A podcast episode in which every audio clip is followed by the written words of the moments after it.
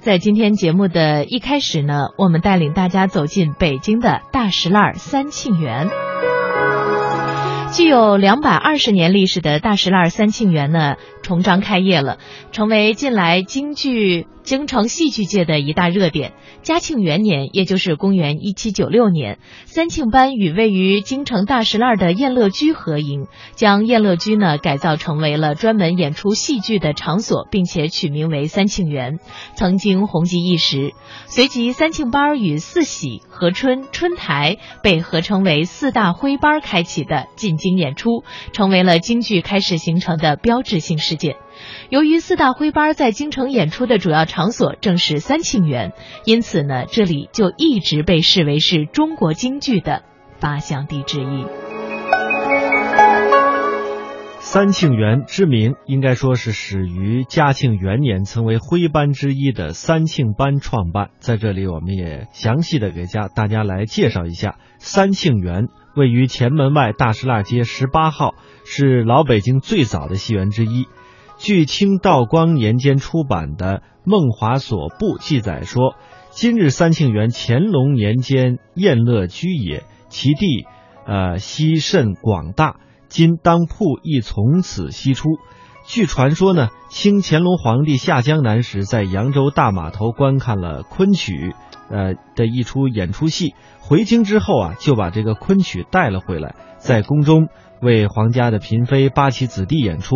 呃，非常受大家的喜欢。乾隆五十五年，也就是一七九零年的时候，为庆贺乾隆皇帝八十岁的寿辰，扬州盐商江鹤亭在安庆组织了一个徽戏班子，取名为三庆班，在艺人高朗廷的率领之下呢，来到京城演出。那正是三庆班率先进京演出，也开启了京剧历史上最重要的历史事件——徽班进京。三庆班在京城献艺，获得了赞誉。随后呢，本来应该南归，但是由于演出啊实在是太火爆了，所以就留在了京城。嘉庆元年，也就是一七九六年，三庆班和燕乐居合营，将燕乐居呢改造成了三庆园，开始了以戏剧演出为主业的戏园经营。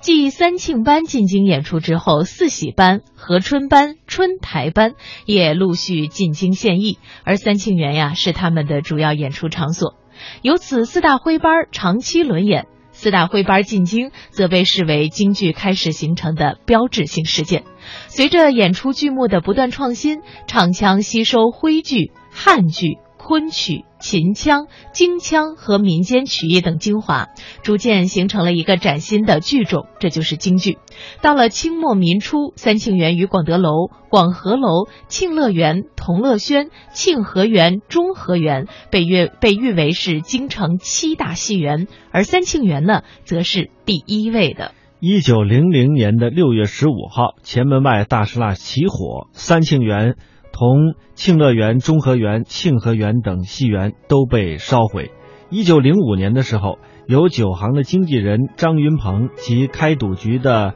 骆四、开牧场的王五三三家啊，他们合资复建了三庆园。那么复建之后呢，除了京剧演出之外，还经营电影的放映，由此也成为北京最早经营电影放映的戏院之一。